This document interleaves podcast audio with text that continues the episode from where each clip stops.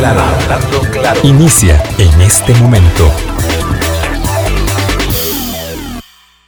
Colombia. Con un país en sintonía, son las 8 en punto de la mañana. ¿Qué tal? ¿Cómo está? Muy buenos días, bienvenidas, bienvenidos a nuestra ventana de opinión. Es un gusto, por supuesto, y como dice mi colega Eduardo Valdares, un placer y un privilegio al mismo tiempo poder eh, conectarnos con ustedes todas las mañanas, los que estén en diferentes tareas y nos hagan eh, el honor de, con su confianza, respaldar nuestro empeño de cada día aquí en la emisora que está en el corazón del pueblo. Hoy me complace mucho eh, saludar al doctor Roberto Arroba mm, del Ministerio de Salud y darle la, la, bienvenida al micrófono nuevamente en vía presencial, por supuesto, porque los voceros del Ministerio de Salud no nos acompañan casi nunca presencialmente, excepto algunos. Eh, pero bueno, el doctor Arroba mm, nos acompaña hoy para hablar sobre vacunas, eh, tasas de contagio y todos los temas correlacionados, que son muchos y que por más que insistamos, no debemos de dejar de señalarlos, nunca es mucho, nunca sobra eh, respecto de este tema. Doctor Arroba, ¿qué tal? ¿Cómo está usted? Muy buenos días. Hola, buenos días, doña Vilma, ¿qué tal? ¿Cómo está?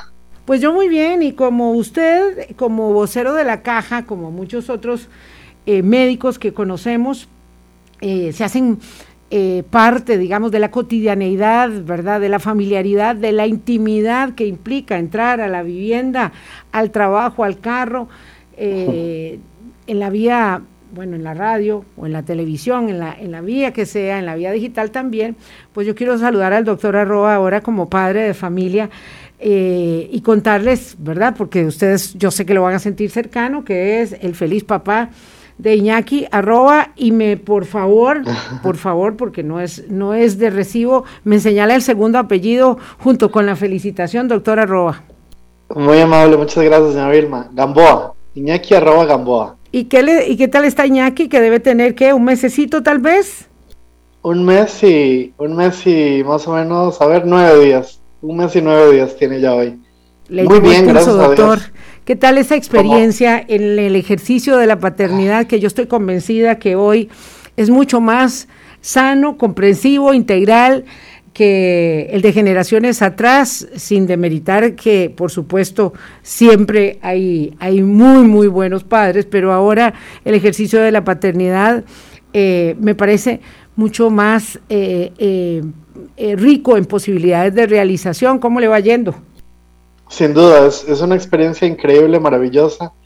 No me puedo quejar, la verdad es que muy bien. El chiquitín se porta muy bien y como todo bebé, pues, ¿verdad? Con sus temas de llanto, de comer a la madrugada, pero bueno, la mamá y yo ahí nos, nos ponemos de acuerdo y, ahí vamos, todo bien, gracias a Dios. Y, y ahora es una, una ventaja también eh, un poco por el tema de la pandemia, pues que estamos pudiendo hacer teletrabajo y, si es más cercana esta relación de no estar uno en el trabajo, sino poder convivir con la, con la mamá, con el niño en la casa. Eh, y bueno, una maravilla, la verdad. Bueno, lo felicito, sí. Muchas gracias. La, eh, paternidad, la maternidad es, es, un, es un ejercicio de realización plena, por supuesto, y el primogénito, ni qué decirlo. Así que muy buena salud para, para eh, Iñaki, eh, arroba Gamboa. Eh, doctor, llegaron vacunas anoche. Yo siempre me pongo tan feliz cuando los miércoles podemos decir, o el martes, el día que llegue el cargamento, dependiendo. Llegaron vacunas, 113.490 vacunas, el décimo quinto lote que arriba al territorio nacional y por supuesto que eso añade eh, al empeño de acelerar en lo posible la vacunación. Yo creo que empezando por ahí quisiera eh, que habláramos de lo, digamos, de, lo usual. Aquí, allá, en muchas partes del mundo, la queja eh, se llama lentitud y por mucho que se explique, hay actores políticos, mediáticos, formadores de opinión, que siguen insistiendo que el proceso en Costa Rica es muy lento y yo sé que para ustedes es bastante eh, mm, desafiante, si no irritante, estarlo explicando, pero una vez más, ¿por qué? Si es que se supone que en Costa Rica el proceso es lento. Es, un tema complicado realmente porque, como usted bien lo menciona, eh, pues vamos a decirlo así, es muy fácil hablar sin tener tal vez este reto tan, tan grande logístico que, que sí, ciertamente le toca mucho más a la caja, que es la parte operativa, pero esto es un tema país, no es un tema, no es un tema caja, no es un tema ministerio. Eh, en su momento lo que se había acordado en la comisión era guardar vacuna, el 50% de las dosis, para asegurar estas personas que tuvieran su segunda dosis. Nos pasó afortunadamente cuando Pfizer dijo no enviamos vacuna eh, durante tres semanas. Y esto pasó eh, en febrero, si recuerdan bien, que llegó la vacuna. Y esto fue un trastorno realmente grande, afortunadamente no para nosotros, porque teníamos esa reserva de vacuna, pero recuerdo el caso de México, donde no tuvieron vacuna durante esas tres semanas y el, y el enredo político, mediático que se vino. Entonces yo me pregunto, ¿qué habría pasado si en Costa Rica hubiéramos vacunado a toda esa población y no hubiéramos que tenido vacuna? Pues todo el mundo hubiera criticado y con razón que estaba todo mal. Pero cuando las cosas se hacen bien, se planifican, eso no lo, no lo ven, no, no ven tan claro el panorama. Ahora, ¿qué hizo la comisión? La comisión está, pues obviamente, valorando todo el tema de cómo va la, la aplicación de vacunas en el país, que, que, pues sí, muchos dicen que el ritmo, que el ritmo es lento, eh, y aunque es odioso compararse, si nosotros vemos a nivel de la región de América, Chile, que tuvo un, un aumento importante de vacunación porque compraron vacuna china, que ahora podemos hablar también de la vacuna china y por qué el país no ha comprado vacuna china, y lo que está pasando en Chile, que eso tampoco lo han, lo han dimensionado. Entonces, eh, por encima de Chile, no hay nada en la región de las Américas. Bueno, Estados Unidos ya vemos todo el continente, pero lo que es Latinoamérica, solo Chile. Por debajo de Chile está Costa Rica. Costa Rica tiene una, una tasa de vacunación en este momento de casi 12 de 100 personas. Estamos obviamente largo de lo que quisiéramos, que es ese 70-80% de cobertura. Pero ahí vamos. y el tema, aunque es cansado, y también lo hemos dicho muchas veces no depende de nosotros, porque la vacuna que llega son 115 mil eh, dosis por semana. Entonces, claro, esto eh, no es soplar y hacer botellas. Hasta nosotros no tener una cantidad importante de vacunas, y, otra vez, otro ejemplo, influenza. Cuando nosotros compramos influenza en el país, viene un lote de 1.300.000, 1.500.000 dosis de una sola vez. Es mucho más fácil porque ese millón y medio se distribuye en todas las áreas de salud del país y en cuatro a seis semanas, como fue el año pasado, ya habíamos vacunado a toda esta población. Es decir, cuando para tener una dimensión, en un, eh, cuando ustedes piden una vacuna de influenza, en un solo cargamento llegan 10 o 12 veces más vacunas que las que van llegando aquí por semana. Exacto. Entonces, eso es lo que tenemos que tratar de entender. Si nosotros pudiéramos, si nosotros, si, si dependiera de nosotros, y, así se lo hemos hecho saber a Pfizer y a, bueno, en este caso AstraZeneca, que es el otro laboratorio, que todavía no ha llegado a esta vacuna más que por el mecanismo COVAX, pero se les ha dicho, si pudieran ustedes enviarnos un lote de un millón de dosis, de 500 mil, de 600 mil dosis, sería una maravilla, porque entonces esto que estamos viendo no, no habría pasado, ya tendríamos una cantidad importante de personas vacunadas, pero desgraciadamente no es un tema que dependa de nosotros como país, depende del el laboratorio productor, depende de otros países.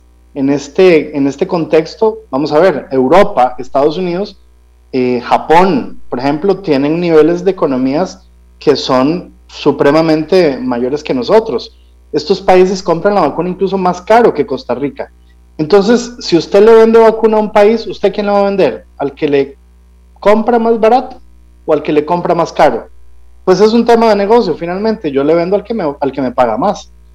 ¿Qué pasó con Costa Rica? Que nosotros nos anticipamos, hicimos análisis en la comisión, se decidió cuáles eran las vacunas que podrían ser candidatas a comprar por el país y que ya se ha dicho también que fueron Moderna, AstraZeneca y Pfizer. Eh, Pfizer fue la primera que nos dijo, vean, nosotros les podemos dar la vacuna en enero del 2021 y empezamos incluso públicamente, pero empezamos en diciembre Con AstraZeneca hemos tenido unos más, unos menos, nos habían dicho que iba a ser en el primer trimestre, luego nos dijeron que iba a ser en, en abril, luego nos dijeron que en mayo. Entonces, estamos todavía a la espera de oficialmente saber cuándo va a llegar y cuánto volumen va a llegar de esta vacuna. Eh, y si lo vemos con los países de la región, o sea, hay un montón de países que en este momento no tienen acceso a vacuna, o países como Argentina. Argentina fue el país donde se hizo el estudio más grande para la vacuna de Pfizer y Argentina no compró vacuna de Pfizer, Argentina está con la vacuna rusa y está con vacunas chinas. Entonces, esta dimensión es lo que yo quisiera que la, que la gente entendiera. El país nunca se durmió en los laureles, el país estuvo trabajando, el país se movió y el país tiene contratos de convenios bilaterales y convenio con COVAX para poder tener la vacuna disponible en el país. El tema es el volumen que va llegando, no como nosotros quisiéramos, sino al ritmo que nos envía el laboratorio. Eso es el, ese es el tema principal. Eh, doctor Roberto Arroba, cuando habla de la comisión, habla de la Comisión Nacional de Inmunizaciones, que es la encargada, ¿verdad?, el órgano colegiado que en el Ministerio de Salud, eh, conjunto con otras eh, dependencias, entiendo yo, toma las decisiones que ejecuta en el Plan Nacional de Vacunación la Caja Costarricense de Seguro Social. Y le agradezco mucho la amplitud del comentario, doctor Arroba, porque eso nos permite entrar un poquito más allá. Usted comprenderá que cuando un economista connotado o cuando un epidemiólogo reconocido de una universidad privada dice, es que deberían hablar con otras empresas, deberían traer más, es que allá en México están vacunando más rápido, para no hablar de Israel, porque ya sabemos que es un caso muy distinto, pero cuando se hacen comparaciones de ese tipo, ¿verdad? El otro día a mí me sorprendía que alguien comparaba el cargamento semanal que llegaba a México con el cargamento semanal que lleva a Costa Rica. Bueno, aquí llegan 115 mil vacunas y tenemos 5 millones de habitantes. En México, ¿verdad? Donde llegan 500 mil vacunas o 2 millones de vacunas, tienen 127 o 128 millones de habitantes. Entonces, eh, además, quisiera poner en perspectiva el hecho de que hay países que pagaron más dinero que otros, ¿verdad? Por las vacunas, que tienen posibilidad de decir, no, si usted me la vende a 14, se la pago a 15 o se la pago a 16 para que me la ponga más rápido en el mercado, ¿verdad? Y por eso es que hay llamados universalmente desde las autoridades políticas y la Organización Mundial de la Salud para que haya equidad en el acceso a las vacunas. Pero usted comprenderá, para volver al argumento, doctora Arroba, que cuando un economista, cuando un formador de opinión, un periodista, un diputado, o un epidemiólogo dice que es que deberían estar haciendo esto o deberían estar haciendo lo otro para que sea más rápido, pues obviamente la gente, la gente de a pie, dice, qué barbaridad, es que ¿por qué no negociaron con otros? ¿Por qué no negociaron más? ¿Por qué no pusieron más dinero? ¿O por qué no lo hicieron más rápido? Sí, sin duda, sin duda. Vamos a ver, y es un tema que lo vemos constantemente, todos los días sale en algún medio de comunicación eh, alguna información al respecto y a nosotros, pues eso es lo que nos da esa sensación de que estamos nada más informando o bueno, diciendo algo sin tal vez tener el conocimiento de causa. Y, no es cierto que el país no ha negociado, no es cierto que el país no se ha reunido con laboratorios, nos hemos reunido con laboratorios chinos, nos hemos reunido con, este, eh, no, no directamente con la vacuna rusa, pero en reuniones que hemos tenido a través de OPS o algún otro mecanismo eh, internacional con laboratorio ruso. Hemos visto Moderna, AstraZeneca, Pfizer, Johnson Johnson, es decir, con todos nos hemos reunido. ¿Qué pasa?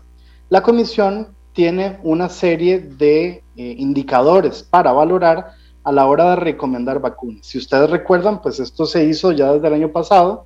la comisión empezó a reunirse, vamos a ver, la comisión se reúne ordinariamente una vez al mes por ley. Pero a partir del año pasado, más o menos del mes de septiembre, octubre, la comisión empezó a reunirse por semana. Entonces ustedes comprenderán lo que esto implica. Eh, tenemos que estar revisando constantemente la literatura, la información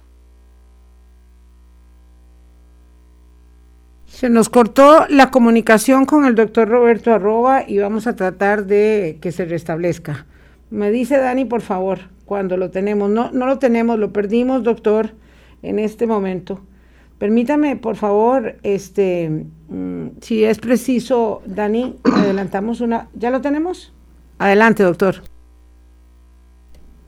Sí, perdón.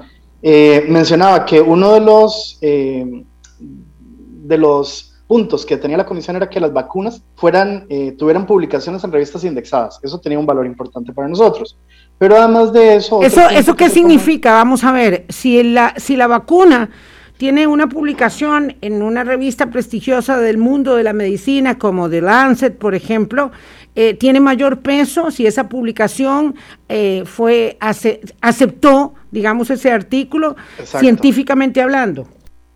Exacto. O, por ejemplo, que el estudio se publicó en una revista local, un país X, para no decir nombres ni, herir susceptibilidades, que no es una revista connotada como Lancet, como el New England Journal of Medicine, como ¿verdad? el JAMA, etcétera. Entonces, todas estas, todas estas revistas tienen un ranking y para que una persona o para que una, una eh, vamos a ver, un grupo publique en estas revistas, tiene que pasar una serie de eh, procedimientos para verificar que efectivamente todo es eh, verídico y es de calidad. Entonces, eso tenía un puntaje en particular. Entonces, cuando, los, cuando nosotros lo habíamos hecho, por allá de septiembre, octubre, no muchas vacunas tenían estos estudios. Eso obviamente les quitaba cierta puntuación. Además nosotros, eh, y es supremamente importante, y esto tal vez la gente no lo, no lo ha comprendido en su dimensión, y es que la comisión dice que para que una vacuna pueda ser candidata, también requiere que sea aprobada por una agencia regulatoria estricta. Esto quiere decir, son agencias eh, regulatorias de medicamentos, FDA en Estados Unidos, EMA en Europa, está la agencia regulatoria de Canadá, de Suiza, de Japón, de Australia, son reconocidas por la OMS como agencias regulatorias estrictas, es decir, son las que tienen el nivel más calificado para poder recomendar un medicamento. Hay otros países como China, como Rusia, como Costa Rica, vamos a decirlo también así, que no tienen agencias regulatorias estrictas, tienen su agencia regulatoria o ni siquiera tienen agencias, tienen una dirección de regulación, por ejemplo. Entonces, todo esto disminuye esta, esta puntuación que se le da a las, a las diferentes vacunas. Entonces, la vacuna china es aprobada por la agencia regulatoria china, la vacuna rusa es aprobada por la agencia regulatoria rusa. Todavía están eh, siendo valoradas, EMA está valorando incluir la vacuna rusa, pero de momento ni siquiera se ha pronunciado al respecto. Entonces todo esto frena y frena mucho que la comisión pueda recomendar comprar estas vacunas. Eh, de hecho, la comisión tuvo reunión ayer y uno de los acuerdos fue justamente este. El país no comprará vacunas que no tengan una aprobación regulatoria estricta. Eso quiere decir que si la vacuna china, la vacuna rusa todavía no tienen una aprobación por EMA, por FDA, por OMS que sea precalificada, no sería una vacuna candidata para comprar por el país. Pero además, también quisiera mencionar, hemos tenido reuniones con laboratorios chinos, Sinovac, Sinopharm, y que nos han dicho, la vacuna no va a estar disponible en el país, probablemente ni siquiera para este año, porque ya ellos tienen todos los contratos firmados con otros países. Entonces, esto implica que obviamente el país no pueda, no pueda firmar un convenio o un contrato con estas, con estas otras o estos otros laboratorios.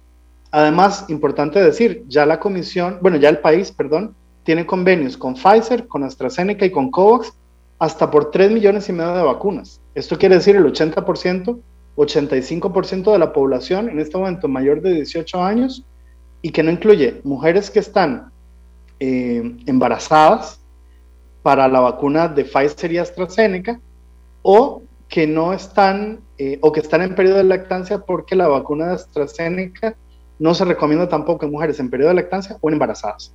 Entonces esto obviamente disminuye un poco esta población que podría recibir vacuna. Tampoco está incluida la población menor de 18 años, porque aunque la indicación de Pfizer es de 16 y más, la comisión en su momento acordó que fuera para 18 y más. Es un tema que está valorando la comisión y pudiera ser, pudiera ser que la vacuna también se pueda utilizar en población de 16 años y más, a la espera de los estudios que están llevando ya Pfizer eh, y Moderna, por ejemplo, para usar esta vacuna en población pediátrica. Entonces, es una posibilidad que podríamos, que podríamos tener. Y tal vez para referirme de nuevo a la vacuna china, recientemente salió un estudio donde las mismas autoridades chinas decían que la vacuna no es tan efectiva, que la vacuna puede tener una eficacia apenas del 50%, que esto está justo por encima de lo recomendado, que debería ser mínimo una, una efectividad del 50%. Y está nada más recomendando poner una tercera dosis. ¿Usted se imagina ¿qué pasaría ahorita en el país si hubiéramos comprado vacuna china, si hubiéramos ya aplicado vacuna como lo está haciendo Argentina o como lo está haciendo Chile y de pronto les dicen, miren, necesitamos además una tercera dosis?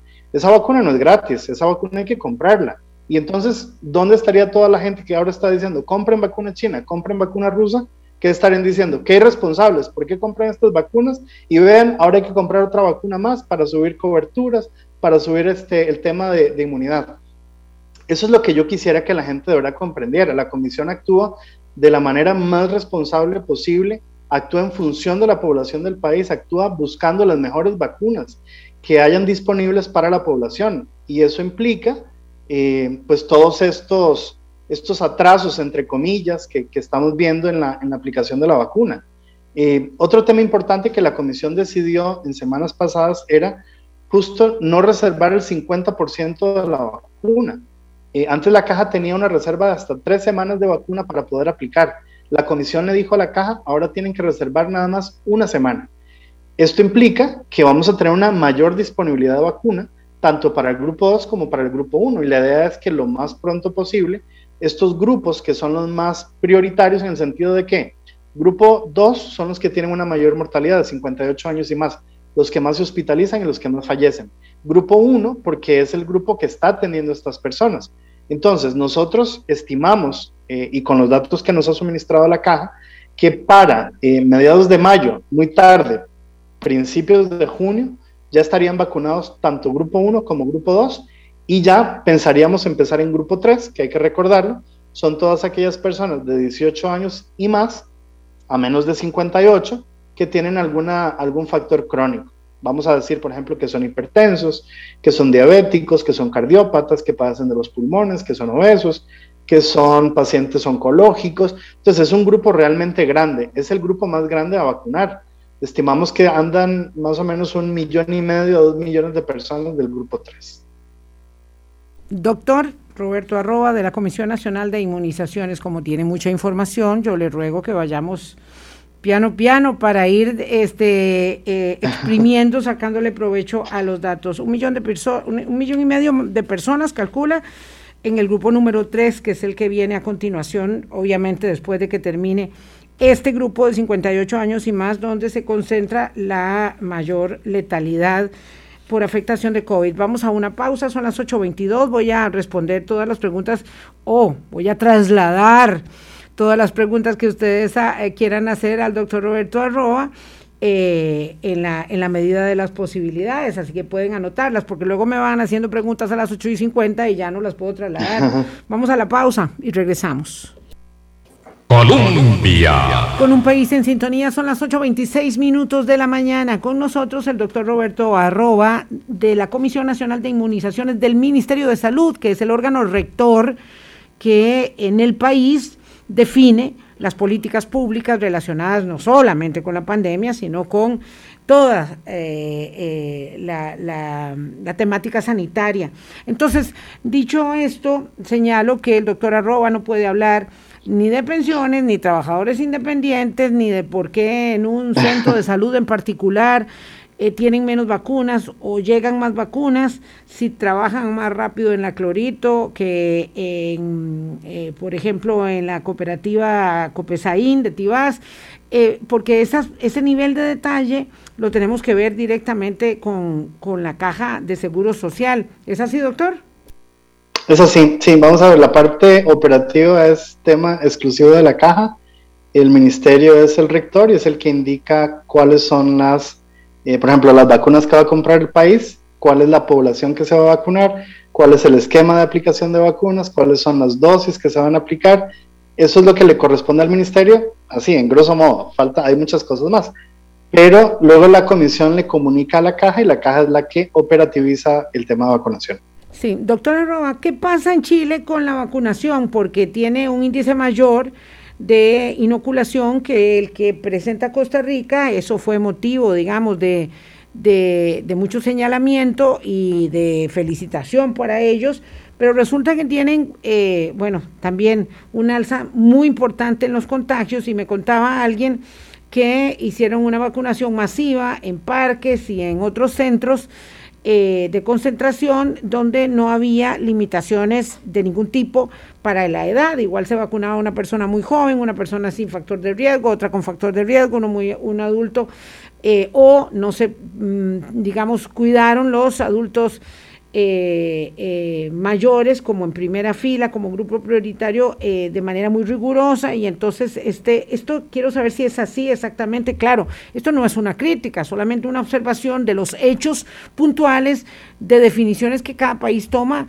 porque yo no conozco evidentemente con detalle el caso, el caso chileno, pero usted tal vez nos puede decir un poco más respecto de qué es lo que sucede en un país, o por ejemplo como, como pasa en Uruguay, que era un país modelo y que ahora tienen también un tema de casos desbordados, lo cual evidentemente nos refiere a vernos nosotros mismos cuando uno va pensando que al estar vacunado o los suyos están vacunados se puede ir relajando demasiado. Claro, es, es lo que podríamos llamar nosotros lecciones aprendidas que vamos tomando de otros países o que tomamos de nuestra propia realidad cuando, cuando nos ha pasado algo y decimos, bueno, qué hicimos y qué podemos mejorar. El caso particular de Chile y Uruguay, bueno, como usted bien dice, pues la, la situación ya particular, local, eh, no, no, la conocemos a detalle, tendríamos que revisar con, con calma toda la, la política eh, de vacunación que ellos tienen, pero básicamente podríamos decir en el caso de Chile que efectivamente eh, tuvieron una, una, vacunación muy importante. Ustedes vieron cómo Chile ha vacunado prácticamente a la mitad del país, creo. Eh, pero ¿qué pasa? Eh, Chile utilizó varias vacunas, eh, usó vacuna de Pfizer inicialmente, también que fue junto con Costa Rica y México, los primeros países que tuvieron vacuna en, el continente americano. Eh, pero luego también Chile empezó a comprar vacuna china y no estoy seguro si también había pedido vacuna rusa. Y lo que estamos viendo ahora justamente es que esta vacuna china no era tan efectiva como inicialmente habían dicho los, chinos habían dicho que tenían una efectividad del 90 y tanto por ciento, pero los últimos estudios dicen que no, que es del 50 por ciento. Es decir, de 10 personas vacunadas, a 5 les sirve y a 5 no les sirve. De 100 a 50 sí, a 50 no.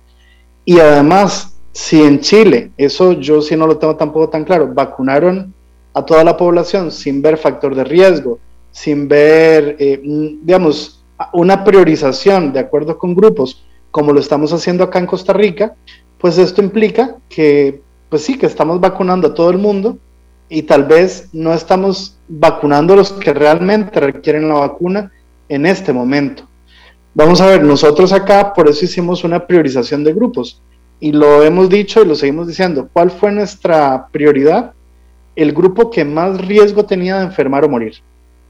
Es decir, eh, adultos mayores de 58 años y por otro lado, el grupo 1, que es el grupo que presta servicios de salud. Nada hacemos si tenemos a toda la población vacunada, pero los que están atendiendo la emergencia no están vacunados y están enfermos y pueden morir.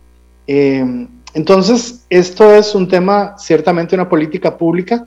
Cada país decide cómo vacuna, cada país es eh, pues autónomo para ver si vacunamos a toda la población, independientemente de si tienen un riesgo o no, o lo vamos priorizando tal como lo estamos haciendo nosotros acá en el país. El caso de Uruguay, también, ciertamente fue un país modelo, inicialmente tenía muy pocos casos y de pronto los casos están, están desbordando al país. Eh, y, no hay que ser tampoco muy, muy ciegos en el sentido de decir que nosotros acá eh, ya estamos empezando probablemente una, una nueva ola pandémica en el país. Entonces, esa es la premura que tenemos en el país, tanto caja como ministerio, de poder vacunar al grupo 2, que son los que más riesgo tienen de enfermar o morir, son los que tienen la mortalidad más alta, la letalidad más alta.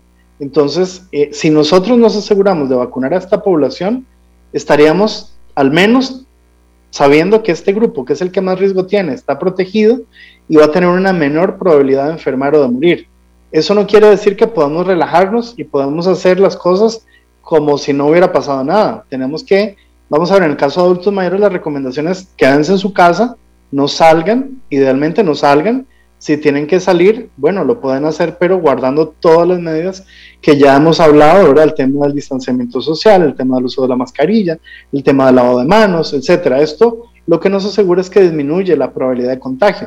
Y si están vacunados, es importante también recordar, una vez que la persona tiene las dos vacunas, hay que pasar al menos 15 días para que nuestro organismo produzca suficientes anticuerpos como para pensar que ya nosotros vamos a tener un grado de protección contra el virus.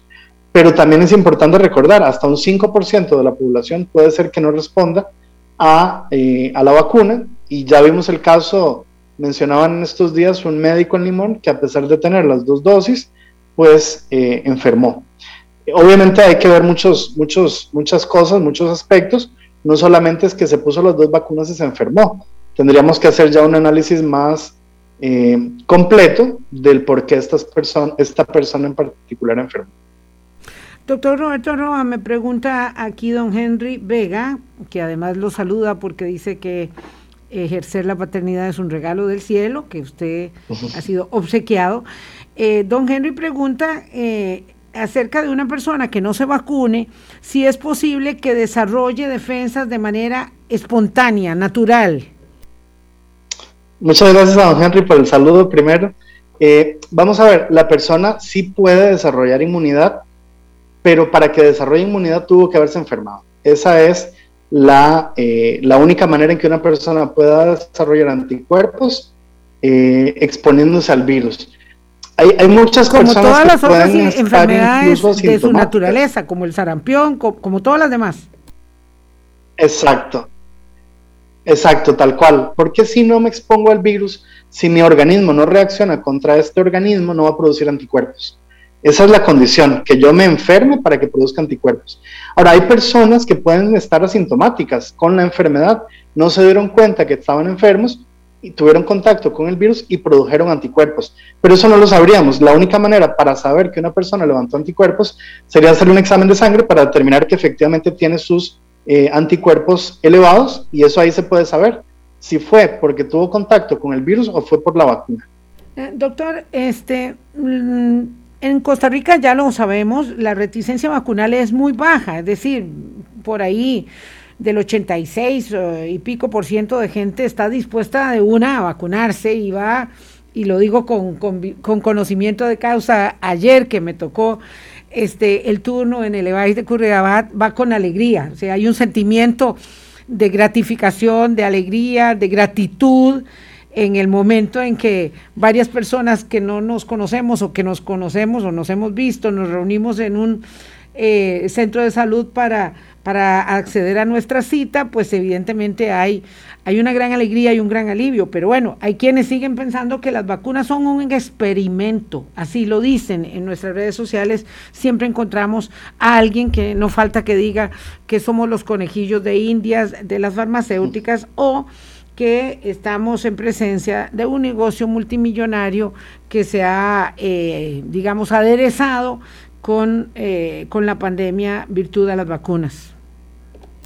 Bueno, primero me alegro muchísimo que ya la vacunaron, eso es muy bueno, eso significa que estamos, que estamos yendo por el buen camino, ahora Las personas de 58 años y más tienen que ser los que, ser los que se vacunen y, y bueno, qué bueno, me alegro muchísimo. En relación con la consulta que hacen, eh, vamos a ver, no es un experimento, y esto hay que ser muy tajante. Esta vacuna, en especial, vamos a ver, estamos hablando de Pfizer, pero también AstraZeneca y las otras vacunas, son vacunas eh, que tienen tecnologías que no son nuevas. Eh, la de Pfizer, por ejemplo, la del ARN mensajero es una vacuna que se ha estudiado desde hace más de 10 o 15 años. Se ha hecho estudios de la vacuna para VIH, se ha hecho estudios para este, eh, el ébola, ¿verdad? Y otros virus lo que pasa es que en su momento, mm, vamos a ver, en el caso del, ébola, como, como fue como muy localizado en África, no fue una, una, no fue una pandemia, no tuvimos los casos que estamos viendo con el coronavirus, finalmente la vacuna se quedó y no se, y no se comercializó. Eh, entonces, no es que es una vacuna nueva, no es que es un experimento, tiene muchos años de haberse ya eh, trabajado esta, esta tecnología eh, y lo que hicieron básicamente fue cambiar el tema de lo del virus del ébola por el virus del coronavirus, vieron el tema de la espiga y, todo esto fue lo que ellos modificaron en la vacuna para poderlo utilizar. ¿Y en los adelantos del SARS-1? Sí, también, también se habían hecho ya vacunas con, con el SARS-CoV-1, todo esto, ¿verdad? Pero además, lo otro que quería decir, para que un medicamento, en este caso la vacuna, que es un medicamento, se ha puesto a la venta o se ha puesto a disposición de la sociedad civil, tiene que haber pasado muchos estudios. Es decir, no es que ayer alguien se le ocurrió, mira, pongamos esto y, a ver cómo nos va. No, han pasado muchos años. Eh, primero con lo, con lo, de la vacuna de, del ébola, digamos, pero luego con la de Pfizer, es cierto que todo se hizo más corto, pero todos los procesos se respetaron, se hicieron estudios de fase 1 y se, hicieron estudios de fase preclínica, es decir, estudios en, en animales para ver cómo funcionaba la vacuna, para ver el tema de efectividad, el tema de seguridad, ver cómo producía anticuerpos, etcétera. Cuando ven que la vacuna es segura y, eficaz, porque es en, un, en, un, ambiente controlado en laboratorio, luego se vienen los estudios de fase 1, que son grupos muy pequeñitos de personas, muy controlados, ambientes muy controlados, y se valoran diferentes dosis, como se han hecho en animales, para ver cuál es la dosis ideal para que una persona pueda ser vacunada y pueda subir anticuerpos. Y se ve, obviamente, también el tema de seguridad y eficacia. Si una vacuna de estas, por ejemplo, hubiera matado a un animal, hasta ahí llega el estudio. Eh, si hubiéramos tenido alteraciones eh, muy, muy serias en personas en los estudios de fase 1, el estudio se para y se tiene que volver a empezar de cero para ver cómo podemos avanzar hasta llegar al medicamento que realmente nos va a producir un efecto eh, beneficioso para la salud, en este caso, esta vacuna que nos va a prevenir el, coronavirus. Entonces, han estado fase 1, fase 2, fase 3, fase 4. La fase 4 es la fase ya post-comercialización, que es en la que estamos ahora, y es la vigilancia que se hace de todos los eventos que pueden ocurrir después de la vacunación. Con esto quiero decir, antes de vacunar a la cantidad de personas que ya se han vacunado en el mundo, que son ya millones, eh, se hicieron estudios controlados, grupos de 100, grupos de 1000, grupos de 10.000 y grupos de 30.000 a 50.000 personas. Es decir, es un, es un grupo realmente grande de estudios con eh, control. ¿verdad? Esto quiere decir que sí se tiene que hacer toda la rigurosidad científica para poder determinar que este medicamento puede ser utilizado en los seres humanos. ¿Y después qué viene? Estos laboratorios someten los medicamentos, someten las vacunas a una precalificación, a un análisis y a una aprobación de una agencia regulatoria estricta, como el caso de FDA en Estados Unidos para la vacuna de Pfizer, para la vacuna de Johnson Johnson, para la vacuna de Moderna o la vacuna de AstraZeneca, que fue sometida a la Agencia Europea del Medicamento y que ya hoy son dos eh, realidades, tanto por FDA como por EMA, de tener ya cuatro vacunas aprobadas y de estas cuatro, hay dos que van a venir al país y estamos a la espera de lo que nos comunique COVAX de nuevas vacunas para ver si es posible eh, adquirir otras vacunas, eh, no solo AstraZeneca y Pfizer, que también se ha criticado mucho, pero eh, eso el país y la comisión lo tienen muy claro, que mientras más vacunas tengamos en el país, mejor, pero tenemos que ser lo más prudentes posibles para poder tener las mejores vacunas disponibles en el país para la población. Eh, doctor, tengo que ir a una pausa, 8.41. Regresamos con un estatus de la vacunación para que, mm, digamos, eh, hagamos unos cuantos números nada más y luego hablamos de AstraZeneca, que es este incuestionable. Entiendo que eh, se está considerando la posibilidad de que algunas personas que sean influenciadores, que sean, digamos, personas eh, que tienen, digamos, eh, reconocimiento público, se puedan eh, vacunar públicamente también con la vacuna de Astra, un poco para quitar este temor que existe, ¿verdad? respecto mm, de posibles efectos adversos de la vacunación de AstraZeneca. Ya venimos. Colombia. Con un país en sintonía. Vamos a ver, tenemos ya más de un millón de dosis de vacunas que han llegado al país con agregando el, el cargamento de ayer de 113.490. E, eso quitémoslo porque está llegando, todavía no se ha desalmacenado. 113 mil, 43 mil de AstraZeneca, que todavía no se han puesto, ¿verdad? están esperando visto bueno de, del ente regulador local. Son 156 mil y pico de vacunas. Nos quedan 843 mil 510. Entiendo en el último corte que se habían puesto 587 mil vacunas. Don Rolando Murillo quiere saber qué pasa con 356 mil que no se han puesto aún.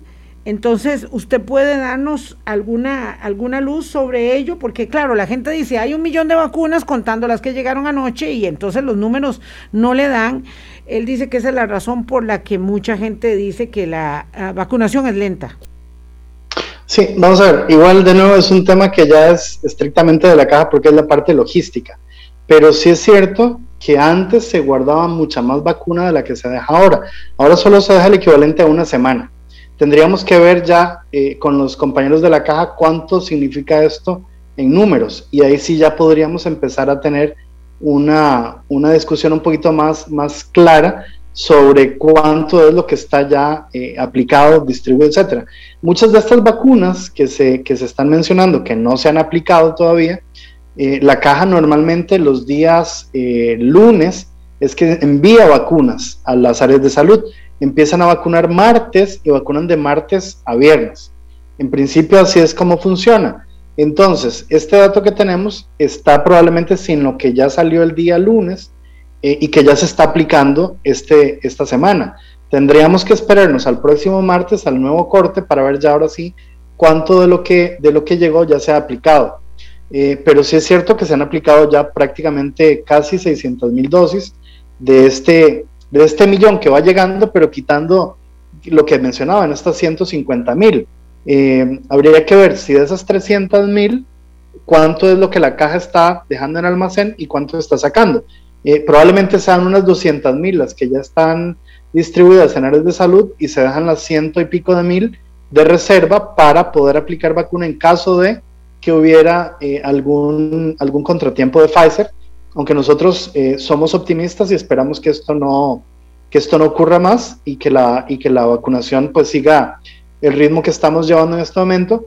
Somos optimistas también de que en algún momento nos envíen una cantidad mayor de dosis pero eso obviamente no lo sabemos, ¿verdad? Esto es un, tema de pensar que tal vez puedan venir más dosis en, futuros cargamentos y en, en, cantidades mayores, pero esto no lo sabemos. Sí, puede ser un problema, dice don, don eh, eh, Rolando de Comunicación mm, eh, de la caja, pero vamos a ver, yo tengo mm, para mí la convicción de que estamos conversando con ellos permanentemente y que, bueno, se emplean a fondo. El problema es que evidentemente todo esto tiene que hacerse con el trabajo complementario de nuestro, el de los medios de comunicación, porque eh, pues evidentemente campañas pagadas al respecto no hay ni habrá, toda la plata se utiliza en otras, en otras, eh, en otros ministerios más imperiosos. Y perdón, doña Vilma. De Astra, puede ser posible que eh, haya algo así como una, eh, entiendo que lo estaban valorando como una vacunación de personas influyentes, personajes reconocidos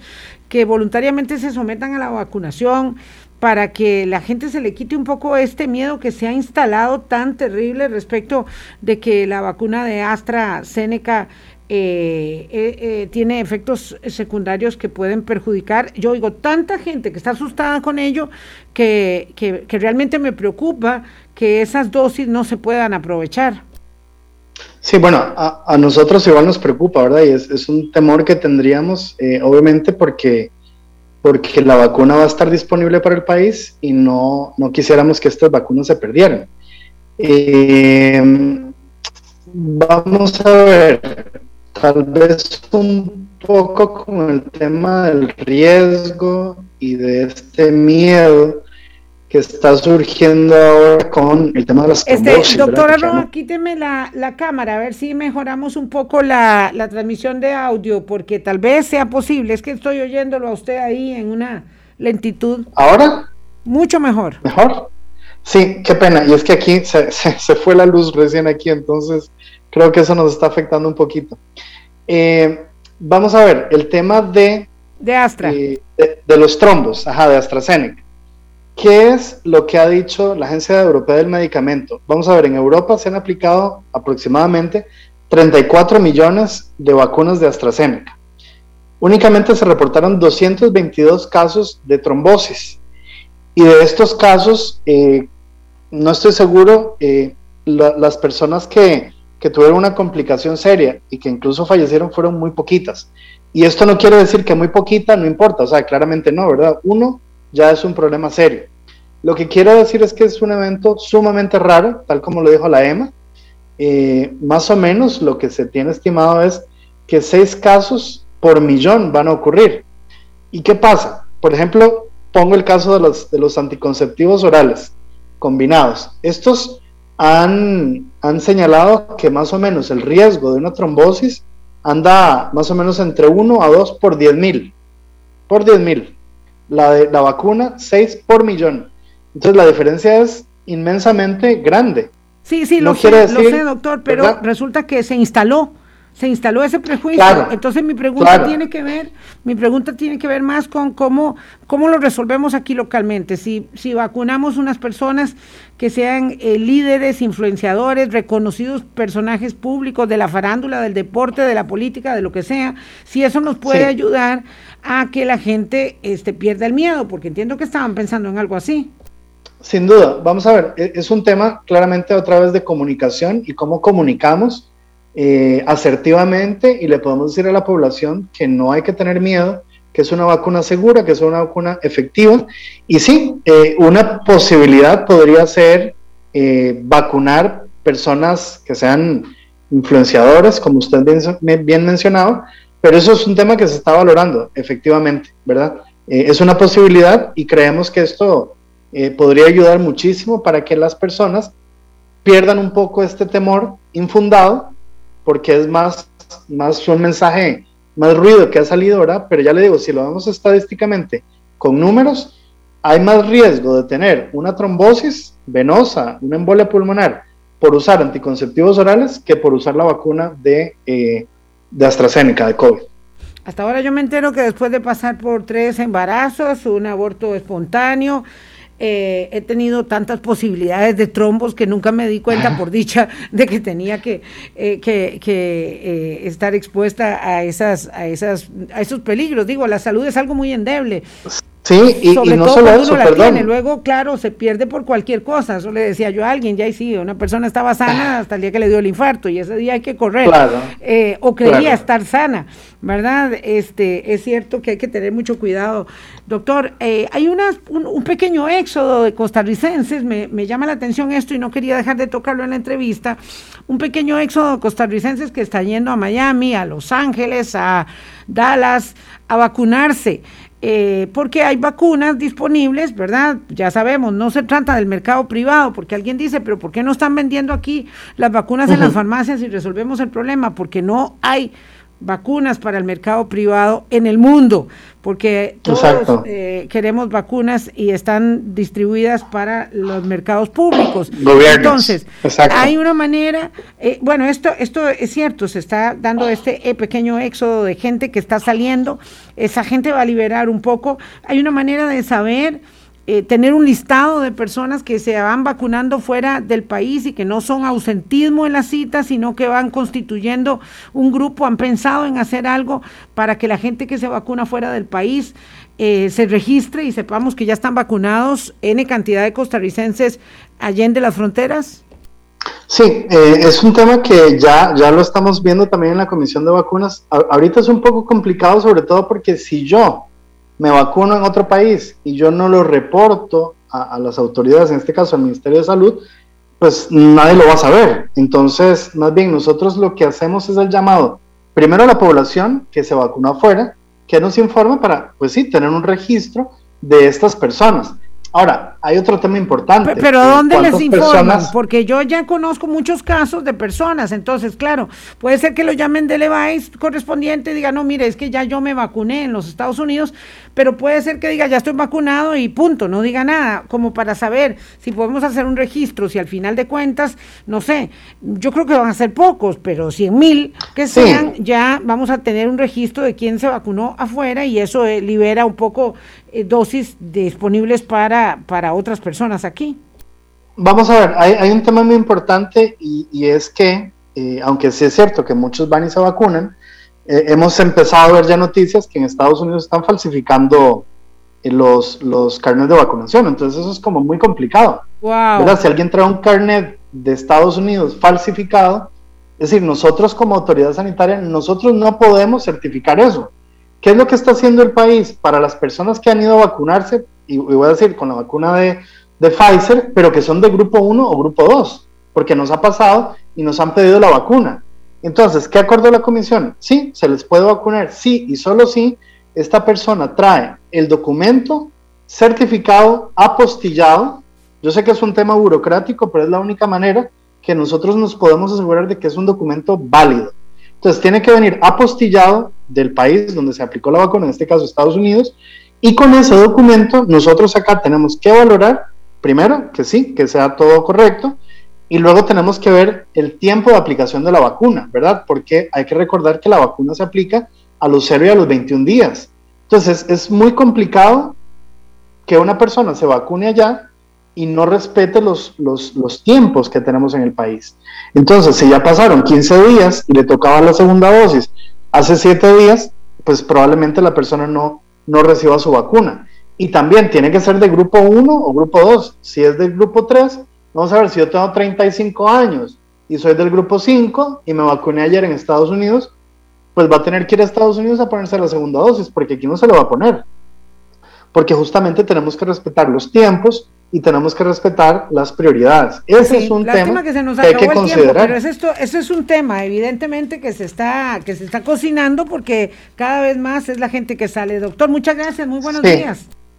Encantado, buenos días para servirle. Un placer, como siempre. Gracias. Un, abrazo al doctor Roberto Arroa de la Comisión Nacional de Inmunizaciones del Ministerio de Salud. Mañana, mañana política, porque la semana eh, está eh, caliente en, en informaciones de esa naturaleza. Nos vamos hasta mañana. Chao. Hablando claro, hablando claro.